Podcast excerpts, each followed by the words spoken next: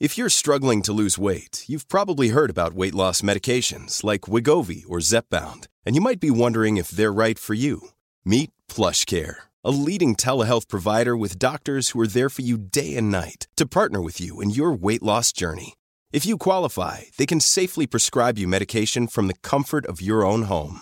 To get started, visit plushcare.com slash weight loss. That's plushcare.com slash weight loss. plushcare.com slash weight loss.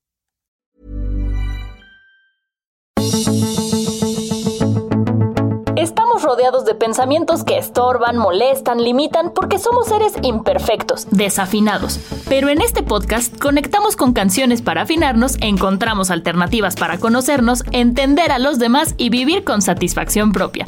Esto es Desafinados.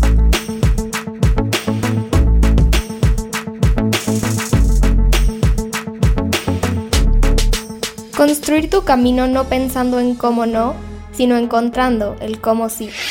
Hola a todos, bienvenidos a Desafinados, el podcast que a través de canciones busca ayudarte a trazar un camino para que te conozcas, entiendas a los demás y vivas con satisfacción propia. Yo soy María Milo y hoy tenemos el primer episodio con una invitada, en donde vamos a hablar de qué tienen en común las personas que consideramos son exitosas. La canción que vamos a usar es la de I'm Still Standing de Elton John, la cual es una canción que cuando salió, la audiencia interpretó que era una declaración de resiliencia hacia todo lo que este artista había vivido, pero en realidad la intención principal era hablar de su recuperación tras una relación rota, donde hablaba de cómo pudo seguir adelante y estar, mejor sin esa persona. Antes de escuchar la parte que escogimos para esta ocasión, me gustaría presentarles a nuestra invitada especial, Rocío Marfil, autora del libro Those Who Inspire México. Rocío, ¿cómo estás? Bienvenida. Hola, ¿cómo estás? Muchísimas gracias.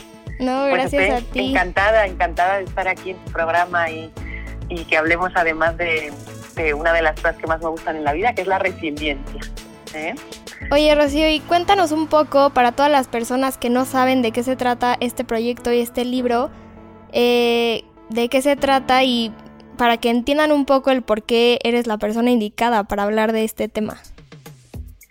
Pues mira, la indicada más que nada soy, no sé si soy yo, sino más bien todos los, todos los entrevistados y entrevistadas que, que están dentro de, de ahora este segundo libro, además del primero que fue eh, un bombazo también eh, a nivel nacional e internacional, porque pues se, se incluyen en estos libros que hacemos a nivel mundial. en- hacemos libros pues en, en- los países que escogemos, eh, Those Who Inspire, que estamos en- eh, basados en Londres. Escogemos países donde pensamos que van a tener un, estos libros van a tener un efecto, eh, desde luego provocador, cuanto menos en los estudiantes que van a recibir el libro. Cuando me refiero a provocador es que estos libros se donan eh, a las universidades públicas más importantes de los países donde estamos para que sirvan estos libros de herramienta, eh, de utensilio fundamental para la inspiración y para la referencia de, de estas juventudes a- hacia estas personas que sí han conseguido un sueño, eh, ya, no, ya no el éxito solamente profesional, sino un sueño personal o un sueño profesional y que no se han dejado avasallar por las circunstancias en las que han podido a lo mejor nacer o crecer. Y entonces pues están en, en un mundo absolutamente inspirador. Y estas son las historias que yo recojo donde, pues imagínate, hay historias de todo tipo, ¿no? De, de médicos, de empresarios, de emprendedoras, de eh, una amalgama bastante grande para, para poder incluirlos y que inspiren. Y de a mí me encantó cuando lo vi por primera vez eh, el estilo y el diseño eh, de la portada. No sé si nos puedas platicar un poco de cómo es. Pues mira, el diseño yo lo encuentro que es muy... eh, es básico en el sentido de que, de que es fácil, ¿no? Ah, es manejable, es un libro que puedes llevar en tu, en tu bolsa perfectamente. Em, y sobre todo la carátula. El cover es eh, plateado, pero más que plateado es, es mirror effect, que se llama, es, espe- es efecto espejo, ¿no? Entonces, esto significa que cada persona que puede, que agarra ese libro, se, se puede mirar en su portada y se ve reflejada. Y esto significa que tú también la persona que lo vea también puede ser en su momento inspirador o inspiradora. Entonces, es un poco invitarte a que entres dentro del libro y que te, te, empapes de estas historias para que tú eventualmente también seas una persona inspirada. Ok, sí. Me encanta esa idea. ¿Y cómo le hacen para escoger a las personas que entrevistan y que ponen en ese libro? ¿Por qué consideran que son exitosas? Pues mira, eh, son un poco como lo que a mí me ayuda mucho a escoger, porque si no, es verdad que se te hace difícil porque hay gente maravillosa en este país. Eh, uno es que haya nacido obviamente en México y se haya criado en México. Ahí ya pues te quitas mucha gente que a lo mejor pues no ha nacido aquí o tal, pero no, bueno, pues ya. Tiene que ser absolutamente nacional y cuando decimos que se haya criado aquí es que tenga haya adquirido la idiosincrasia y las culturas mexicanas, porque obviamente eso es muy importante cuando, para cuando hagamos la entrevista, para que nos cuente mucho más del México que esa persona ha vivido. ¿no? Em, la número dos es que haya cumplido un sueño o esté trabajando para cumplirlo. Y, esto es muy importante porque ahí es donde aparecen pues tantas, eh, tantos objetivos que antes me preguntabas de las personas que yo considero inspiradoras. ¿no? Para conseguir un sueño o para trabajar y estar trabajando para conseguirlo, tienes que tener muchas de estas cualidades. Y eh, la tercera es que hagas algún tipo de actividad social y o filantrópica. O sea, que hagas algo por y para tu comunidad, para tu sociedad, para el país en definitiva. Eh, aunque sea los domingos por la mañana, este, dar, no sé, mentoría a cuatro chavos que, se te, que quieren saber más de ti y tienes que enseñarles pues aunque solo sea eso, ¿no? Pero sí hacer algo por y para los demás es para nosotros fundamental, si no es muy difícil poder incluir a, alguien en el libro. Ok, sí, que compartan como ese éxito con, con los demás, ¿no? Efectivamente, de alguna forma, sí, o que den su tiempo, su tiempo, su energía en una fundación, en una organización, una plataforma, este, que, que haga, que mejore en algún aspecto a personas o, o si no es a personas, incluso al medio ambiente. ¿no? Yo tengo mucha gente en el libro que está haciendo lo que puede, lo mejor que puede para mejorar, por ejemplo, el, el status quo medioambiental de México que, cada día parece que va un poco peor, ¿no? Entonces esas, esas maravillas de personas son las que realmente inspiran, ¿no? Sí, cuando, cuando estaba pensando en sobre lo que íbamos a hablar, se me vino a la mente esta pregunta de ¿Será que las personas exitosas inspiran o que las personas que inspiran son exitosas? Qué buena pregunta. y creo que con lo que me acabas de decir, pues es como un, poco darte cuenta que las personas que ponen en ese libro inspiran por sí solas y solo por inspirar ya es un éxito. O sea, ya puedes considerarlo como un éxito, el inspirar a los demás. Sí, totalmente. Mira, yo creo que me voy por la opción B. o sea, definitivamente la persona que, que tiene éxito no tiene por qué ser inspiradora, ni mucho menos. Eh, también tendríamos que tener muy claro la definición de éxito, ¿no? Pero, eh, pero desde luego la inspiración, si nos, si nos eh, llevamos por la definición nuestra de, de Those Who Inspire, que yo creo que la mantenemos, estas directivas que te he dicho las mantenemos porque nos, va, nos ha funcionado muy bien a lo largo de los años para escoger a las personas de los diferentes libros y países definitivamente la persona inspiradora tiene mucho más este lead, o sea, tiene, tiene mucha más uh, intención de ser exitosa, aunque sea inconscientemente, que, que, no al revés, ¿no? A mí, desde luego, todas las personas eh, que he entrevistado, que claro, son inspiradoras, para mí son exitosísimas. Pero aunque no sean, obviamente, este, como te comentaba, apellidos conocidos, sino simplemente por hacer lo que están haciendo ya tienen éxito en la vida y yo creo que se pueden morir tranquilas. Y eso es para mí el éxito en la vida. Saber que has hecho, que has venido a este mundo eh, para hacer algo mejor y para dejarlo mejor de lo que, de cómo te lo encontraste, definitivamente. Y estas personas iban a dejar huella de una forma o de otra. Y, por eso creo que todas tienen éxito. Sí, como que venga acompañado de una satisfacción personal, porque muchas veces como que el éxito solo lo asociamos con ser reconocidos o ser, no sé, famosos o... Y eso no muchas veces es sinónimo de que tú mismo te sientas una satisfacción personal por tu éxito. Claro, por eso te digo, es que hay que definir muy bien qué es el éxito hoy en día para ti, para mí, para la gente que nos escuche, porque éxito creo que es una palabra que está un poco, está un poco maleada, ¿no? porque cuánta gente, cuántas veces compramos una revista X y ponen los más exitosos y luego vas a ver quiénes son y dices, bueno, pero esta persona sí, pues ganó una, no sé, un Oscar, por decir algo, ¿no? Un ejemplo. O una carrera, o, no sé, ganó tal, pero luego resulta que este, se sabe que es un machista o, o que o que, no sé, que le da demasiado a las drogas, ¿no? Por decir, ¿no? Pues eso para mí no es éxito, ¿no? Eh, o que no tiene valores fundamentales de humanidad en su vida y que te consta que no los tiene. Entonces, puedes tener una empresa que genere o que facture mil millones de dólares al año y luego ser una persona paupérrima en, en el sentido inspirador y de valores, con lo cual eso no a mí no me sirve. ¿no? Claro, claro. O, al revés, o ser una persona bellísima, guapísima y que sale en todas las portadas de las revistas, pero luego ser una, una mujer o un hombre que no tiene, está vacío por dentro porque le comen las, las inseguridades y, está en un mundo ficticio y frívolo, ¿no? Entonces, ¿eso es éxito? Pues no. Entonces yo creo que cuando a una estos criterios que te he mencionado, digo, tal vez el primero no tanto, porque ese es más circunstancial que vivas o no en México o hayas nacido ahí, ¿no? Pero este, que por lo menos si estés trabajando en un sueño, sí te hace ser una persona como persuasiva, constante, trabajadora, en el ámbito que sea, ¿eh?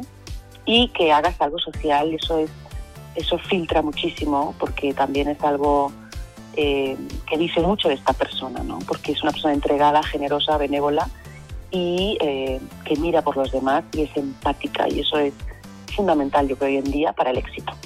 Sí, creo que este 2020 nos hemos dado cuenta de la importancia de la empatía con todo lo que hemos vivido. Qué buena palabra y qué cuánto de moda está y cómo me alegro porque es fundamental tenerla. Sí. Y bueno, ahora antes de pasar a las características de lo que tienen las personas en común que son exitosas, Vamos a escuchar la parte de la canción que decidimos usar en esta ocasión.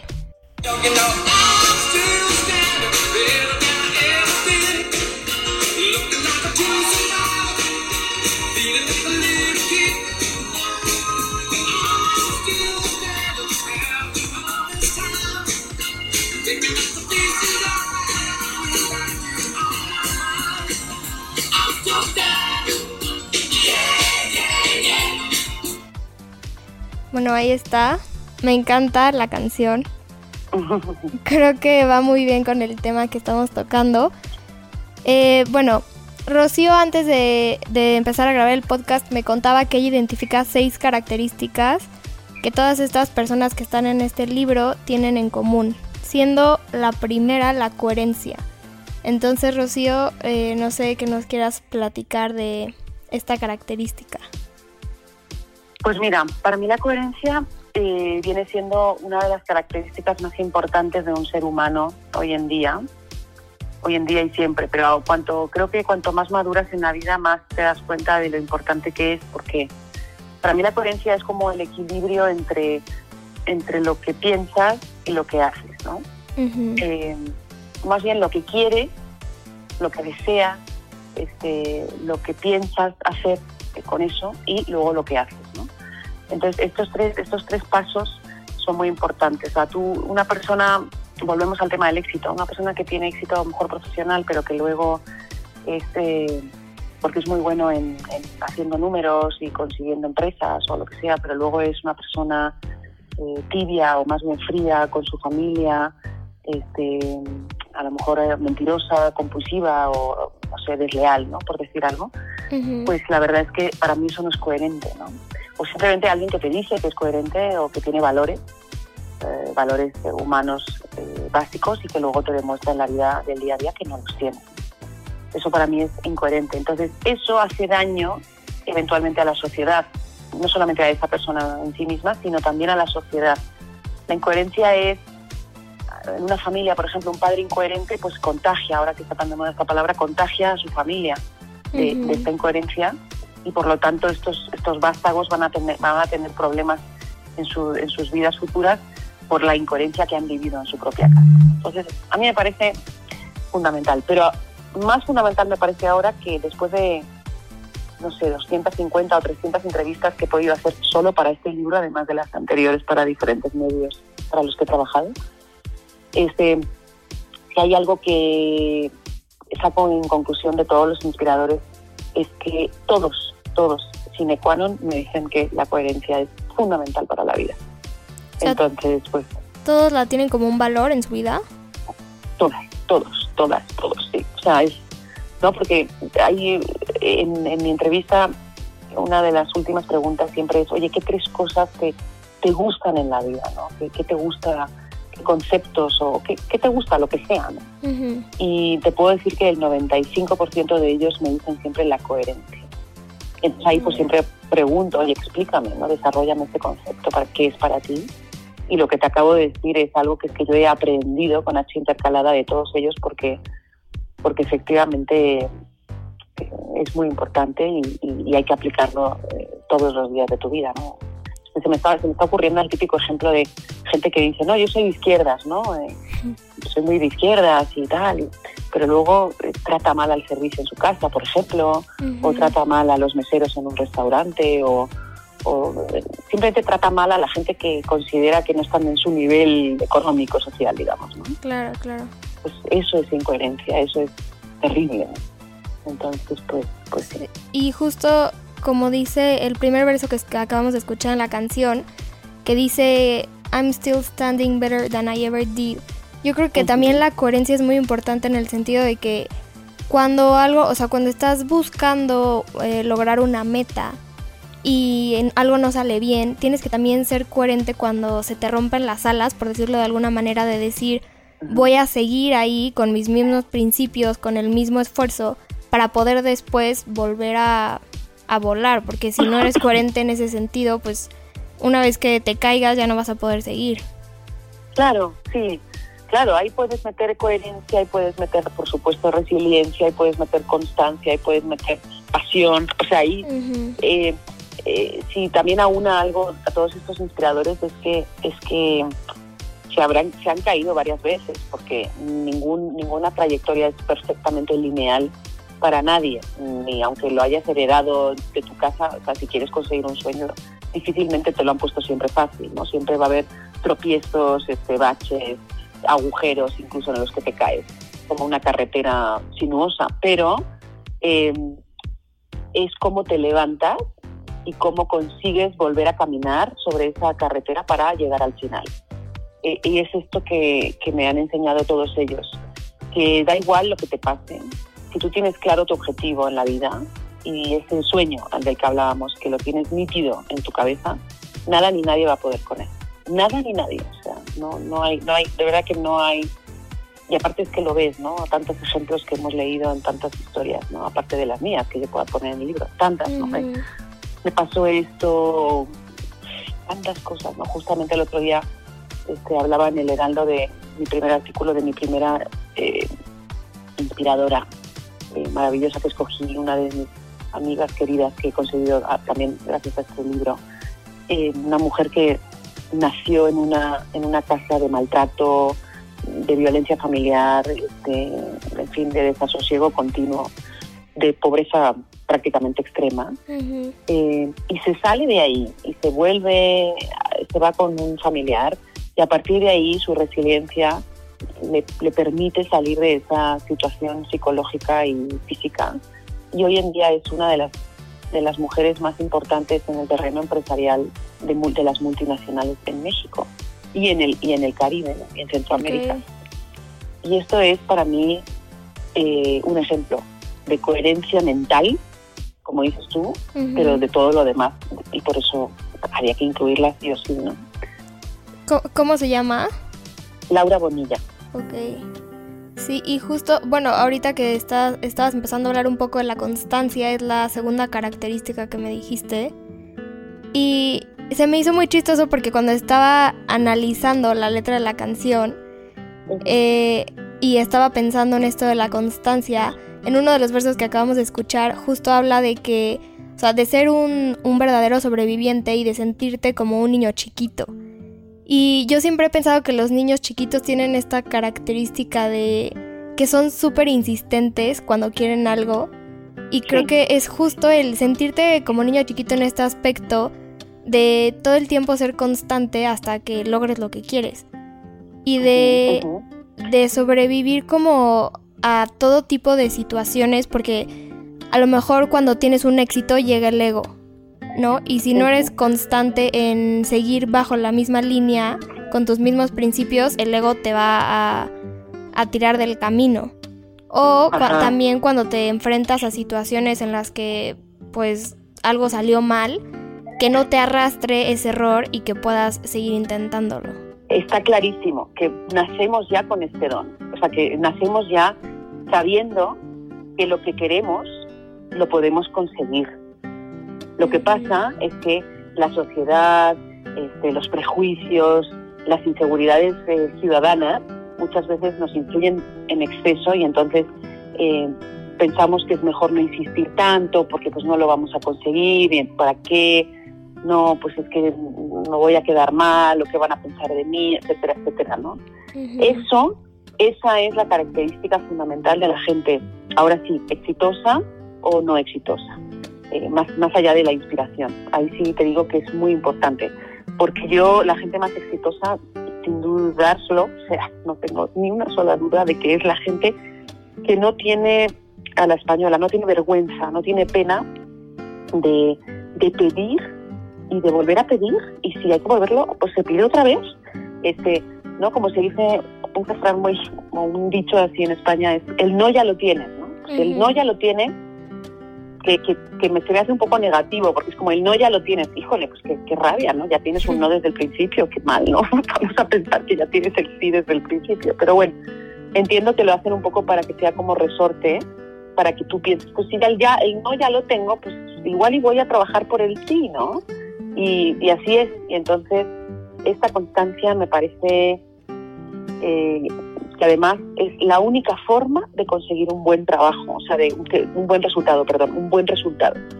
La constancia es, eh, el único instrumento que tenemos para llegar a conseguir eh, los frutos que queremos, el éxito si es que lo queremos, este, la, el ejemplo para los demás. O sea, no me queda de. O sea, tú cuando eres constante en algo, esculpiendo una obra maestra, si es que eres, por ejemplo, escultor, pensando ahora en uno de mis inspiradores, en Javier Marín, maravilloso. Este, Javier está constante en su trabajo, o sea, no hay día que no esculpe, no hay día que no moldea, no hay día que... Y va y otro día y otro día y otro día y al final pues le salen las obras maravillosas que le salen, ¿no? Claro, claro. Y... Eh, se me hace fundamental porque si no lo traes contigo, este, este don también de, ser resiliente, que creo que también todos lo llevamos, porque todos naturalmente venimos de, pues de donde venimos, del cromañón, ¿no? Del Homo sapiens. Entonces, tú tenías que ser resiliente sí o sí, porque viviendo en, en la selva, por decir algo, ¿no? Te iban a pasar 15.000 cosas para que tú pues, tiraras la toalla, ¿no? Desde que te ataque un animal a que te pique un insecto y te mueras o o no tengas para comer, ¿no? Entonces nos viene de nos viene por naturaleza el serlo. Otra vez el, el, el resignarse creo que es eh, fruto de la zona de confort que nos han hecho lo que la sociedad sin querer a lo mejor, ¿no? Pero que nos hace pensar que para qué para qué seguir, ¿no? Para qué pues mejor quédate donde estás y aguántate con lo que te ha pasado y ya resígnate y quédate con esta paguita y con este trabajo que no te gusta o con esta vida que no te gusta, pero pues no, ¿para qué arriesgarse, no? Y entonces yo creo que si algo aúna mis inspiradores es justamente la resiliencia. Y esta parte de la resiliencia me, me, hace pensar, ¿tú has identificado o crees que todas estas personas que has conocido ven el éxito y el fracaso como antónimos? Eh, pues no sé si tan radicalmente, la verdad, porque lo bueno que tienen estas personas es que sí he aprendido también mucho de ellas, es que no hay ni blancos ni negros en la vida, ¿eh? Esto de, o estás o no estás, o, eres o no eres, o la verdad es que esto ya pasó a la historia. Yo creo que hay una paleta de grises eh, eterna entre el blanco y el negro. Y yo creo que si he aprendido algo es que no, el éxito no es el fracaso, sino que el fracaso es la antesala del éxito. Ok. Indudablemente. Eh, ni vas a nacer exitoso porque sí, ni el éxito te va a salir porque le eches muchas ganas durante X tiempo con tu constancia. No, vas a fracasar. Y de hecho, el éxito solo va a llegar cuando tengas varios fracasos. ¿Y por qué? Porque el fracaso significa aprendizaje. Y sin aprender las lecciones eh, que la vida te quiere dar, no vas a llegar a ese éxito que llamamos nosotros. Entonces yo creo que es como el yin y el yang, ¿no? El éxito forma parte del fracaso y el fracaso del éxito. Este, hay una, hay una persona, paquete. efectivamente, hay una inspiradora maravillosa, Gina Díaz Barroso, que es para mí una de las mujeres más, como dices, como dices, casi más cañonas Sí, del país. una porque- gran mujer. Porque es una gran mujer, es, Sí. es, es de verdad de las mujeres más inteligentes que conozco y, y sobre todo sabe, sabe de lo que, o sea, sabe hablar y sabe de lo que, sabe lo que dice, ¿no? Y, y ella siempre dice que cuando se le presentan candidatos para, pues, para cambiar con ella, ¿no? para ir a trabajar a, a cualquiera de sus empresas, ella no nunca escoge a esa persona que, que le dice que todo le ha ido bien. O sea, que, mm, ah, pues mira, yo saqué tan, esta un super nota, Ok. cum laude en Harvard y ya sabes, justamente y nunca, nunca, nunca le como que su currículum es perfecto, ya sabes, nunca escoge a esa persona, siempre escoge, esto lo cuenta siempre en sus conferencias, este, nunca escoja a esa persona, es que ahí es cuando te das cuenta que, que, que hay que ser vulnerables y que es que eso es lo que nos hace humanos. Yo, mis inspiradores, no te quiero exagerar, ¿eh? pero creo que el 97% de ellos, todos lloran en mis entrevistas. ¿eh? Tú, lo sabes, tú, lo, sa- tú lo sabes bien. Sí. Entonces, ¿no? Todos lloran, unos más, unos menos, pero todos lloran. Y son gente que, que conocemos así, como que los ponemos en, wow, este súper empresaria o empresario.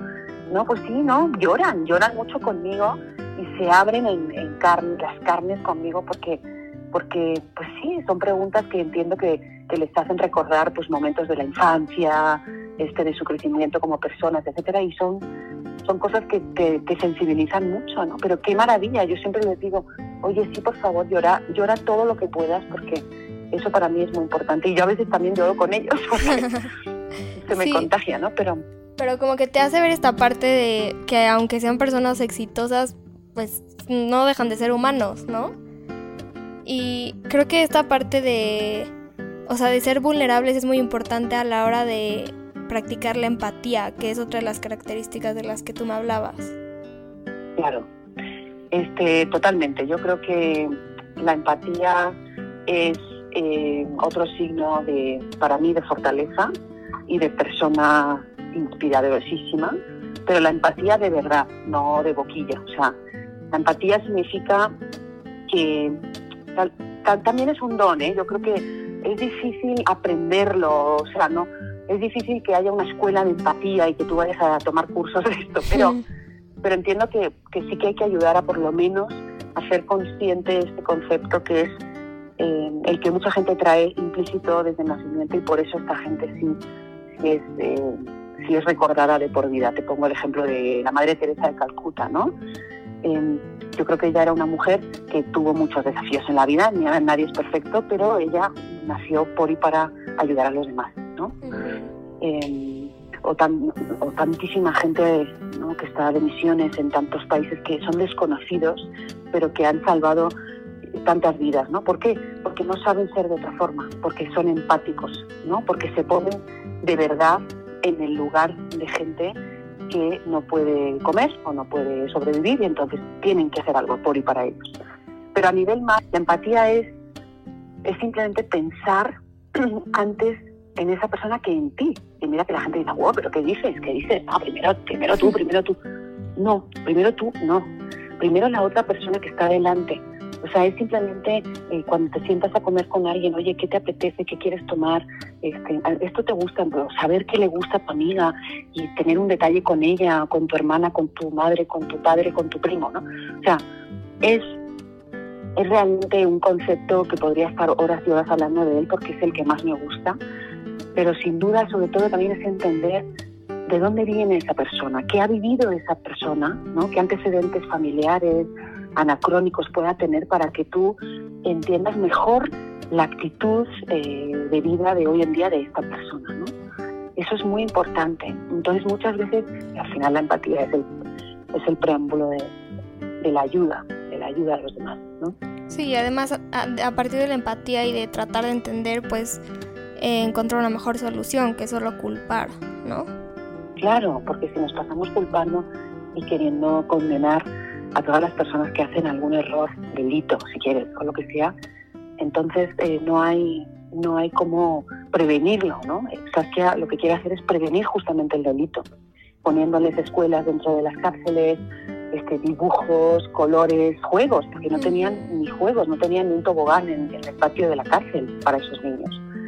Eh, y, sobre todo, pues darles voz y voz eh, a, estas personas que, que pues están totalmente olvidadas y por eso se sienten tan, no solamente porque están en la cárcel, pues se sienten tan abandonadas por la sociedad que quieren hacerle daño, ¿no? Es un efecto, un efecto como de, boomerang, ¿no? Quieren hacerle más daño a la sociedad, este, por, por cómo le ha tratado la propia sociedad. Entonces, en fin, gente como Satya creo que se merecen no solamente estar en mi libro, sino, bueno, ya le está pasando, ¿no? Afortunadamente, pero sí, y darle todos los méritos y las y las condecoraciones que haga falta porque es de verdad para mí una heroína. Sí, un gran ejemplo.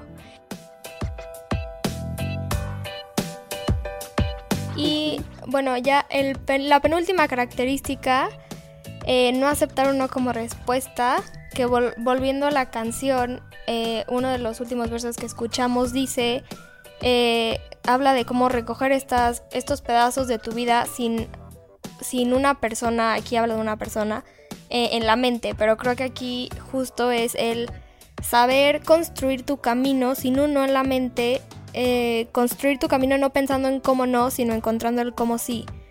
Yo creo que, bueno, a ver tú, Rocío, que me puedas decir, pero todas las personas que están en ese libro eh, han sido personas que no, que no están pensando todo el tiempo en lo que no se puede hacer, sino más bien encontrando soluciones y viendo cómo sí van a poder ayudar o cumplir ese sueño del que tú nos hablas pero es efectivamente un aprendizaje, no solamente lo ha sido para mí, sino para, espero, todos los, los, jóvenes que van a, estudiantes que van a leer estos libros, porque es de verdad eh, tan importante el no dejarte, al final y al cabo, al fin y al cabo es, es, el no dejarte influir por el rebaño, digamos, ¿no? Entonces, ellos, en principio, quiero pensar que los que he escogido no son rebaño, porque se salen de la normalidad por muchas, por muchas cosas, por muchos atributos que llevan consigo. ¿no? Pero fundamentalmente es por eso, porque cuando han querido algo no se han dejado este, influir por la negatividad incluso familiar. ¿eh? Ah, pues, pues ¿cómo crees? Entonces me viene a la cabeza en este momento Carmen Félix. Carmen Félix, eh, mi primer libro, la primera astronauta mexicana, este, mujer, obviamente, y que ya está trabajando en la NASA, eh, en la NASA de Europa, pero también hace muchos proyectos con, con, en Estados Unidos, ¿no?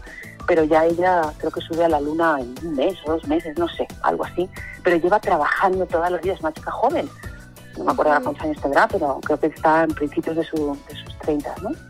Y al final, o sea, yo me acuerdo que ella me decía, mira, yo de pequeña, ella es de los mochis, eh, y, y, le decía a su papá, ay papá de chiquita, mira yo, mira las estrellas, ¿no? Los miraban desde el jardín de su casa y decían, ay sí, hija, qué bonitas las estrellas, no, no, papá, pero yo un día voy a ir ahí. Y el papá pues le decía, ay sí, claro que sí, Sí, un día vas, un día vas, seguro que sí. No, no, no me crees papá, yo sí voy a ir, ¿no? Y ella decía, pues mi papá obviamente me lo decía para que tampoco yo me estrellara y no pusiera unas expectativas Em, demasiado grandes para mi vida, pero es que yo lo tenía claro desde chiquita y siempre lo he querido hacer y lo estoy haciendo y lo va a hacer. Entonces, para mí es un ejemplo de que no hay un no como respuesta, porque ella, imagínate cuántas puertas se le cerraron, no solamente por, por, por ser mujer, ¿no? Que eso es terrible, pero así ha sido. Por ser mujer, por quizás no tener los medios económicos al principio para conseguir los estudios que, que quería, a pesar de que, por supuesto, ha sacado, ha sido becada prácticamente toda la vida porque es una mujer este, que es inteligentísima y estudiosísima, ¿no? Pero eso, luego, pues eso, el decir, pero ¿cómo crees? Pero esto es muy complicado, ¿cómo tú vas a ir a la luna, a la NASA? No, hombre, esto es como para gente más, ¿no? Y ella, desde sus mochis mm, queridos, pues ahí ha estado R, que R, R, R, hasta que lo ha conseguido. Y como ella, te puedo poner mil ejemplos, ¿eh? Pero ella para mí me ha venido a la cabeza porque es, ¿no? es lo típico, casi, casi inalcanzable. Sí. ¿no? Y que sí te, lo, sí te lo quitas de la cabeza porque no, no crees que lo vas a conseguir y por su espíritu y su de ímpetu y de constancia también y de, resiliencia y de todo lo demás que hemos mencionado y de esto. Ahí está, ejemplo claro de, inspiración mexicana absoluta. Así que muy importante no, no aceptar el no como respuesta. Claro, y pasando ya a la última característica que me encanta, que es la pasión. La pasión es aquello que haces que no es una obligación, sino que lo haces porque te gusta. una de mis preguntas en mis entrevistas es, oye, ¿tú por qué haces lo que haces todos los días? qué, te levanta a ti? ¿Qué te saca a ti de la cama? Y siempre me contestan lo mismo, qué casualidad, es porque me apasiona lo que hago. Sea un empresario que vende chile eh, en Estados Unidos y en México, sea un bailarín de ballet, el más conocido ahora mismo de México, que es de Londres, Isaac Hernández. Yo, por ejemplo, a, nivel particular no podría hacer las cosas sin pasión. Eh, porque entonces creo que me deprimiría y creo que me tendría que ir a otro plano, porque no podría seguir aquí, ¿no? Yo, sí. Este libro me apasiona, este mundo me apasiona y la inspiración me apasiona, entonces no, no, yo no me, no tengo remigos para despertarme a las 6 de la mañana y ponerme a trabajar porque sí que estoy haciendo lo que me gusta. Claro. Me, sí, me encanta. Yo creo que es la, una de las características que más me gusta totalmente. Además, esta, la palabra es bonita. sí. Pues con esto cerramos el episodio de hoy. No sé si nos quieres decir algo más, Rocío, o algún consejo que le puedas dar a todos los que nos escuchan, que estoy segura son personas que buscan mejorar y llegar a ser exitosas. Que la gente, mira, volviendo a esta última palabra, es que sí, es que es inevitable que la use. Que hagas lo que te gusta y que, y que hagas lo que te apasiona en la vida. Pero sobre todo que encuentres tu pasión en la vida eh, esto me lo dicen todos los inspiradores cuando les pido también que me den un consejo y, siempre me dicen lo mismo. Y es verdad que yo siempre les soy un poco contestataria y les digo, pero bueno, pero ¿cómo le vas a decir a un chavo de, no sé, de, de Tapachula, Chiapas, que camina dos horas al día para llegar a la universidad y que tiene un, un entorno de violencia intrafamiliar terrible, ¿no? ¿Cómo le dices que busque su pasión? Pues sí, pues sí. También en este, con estas circunstancias se encuentran eh, las pasiones en la vida, ¿no? Y te das cuenta qué es lo que a ti te hace vibrar. Pues en los ordenadores, coser, el fútbol, este, no sé, pintar, lo que sea. Si eso es lo que a ti te hace abrir más los ojos de lo normal, eso es que te vibra y te apasiona. Con lo cual, dedícate a eso, dedícate a eso. ¿Por qué? Porque entonces serás una mejor persona, o sea, una persona más feliz y la felicidad efectivamente se contagia. Ahora sí, sí se contagia. Y si hay más gente feliz, pues haremos una sociedad más feliz, con menos problemas y con menos conflictos y por lo tanto fluirá todo mucho más, que es lo más importante ¿no? Eh, en la vida. Así que eso les diría, que hagamos todos, tengamos la edad que tengamos, ¿eh? porque igual tenemos ya una cierta edad y todavía no hemos encontrado que nos apasiona, pues búscalo, búscalo, date tiempo y, y chécate, chécate qué es lo que te gusta. Y nunca es tarde para aprender algo nuevo y sobre todo, si también he aprendido algo de ellos, es que eh, hay que aprender, leer y, instruirse hasta el último día de tu vida. Eso me queda claro. Así que eso es lo que les diría. Pues muchas gracias Rocío por acompañarme hoy. Me fascinó tenerte aquí. Y a ti que nos escuchas, me encantaría saber tus comentarios, opiniones, sugerencias, qué canción te ha ayudado a descifrar la receta del éxito. Los esperamos aquí de regreso el siguiente lunes para el último episodio del año eh, los invito a que vayan a mi cuenta de Instagram, estoy como arroba mariamilo con doble A, para que voten hoy en las historias y escojan con qué canción describirían y cerrarían este 2020. Que tengan una gran semana, yo soy María Milo y esto es Desafinados. Escucha un episodio cada semana y descarga Desafinados en todas las plataformas de El Heraldo de México.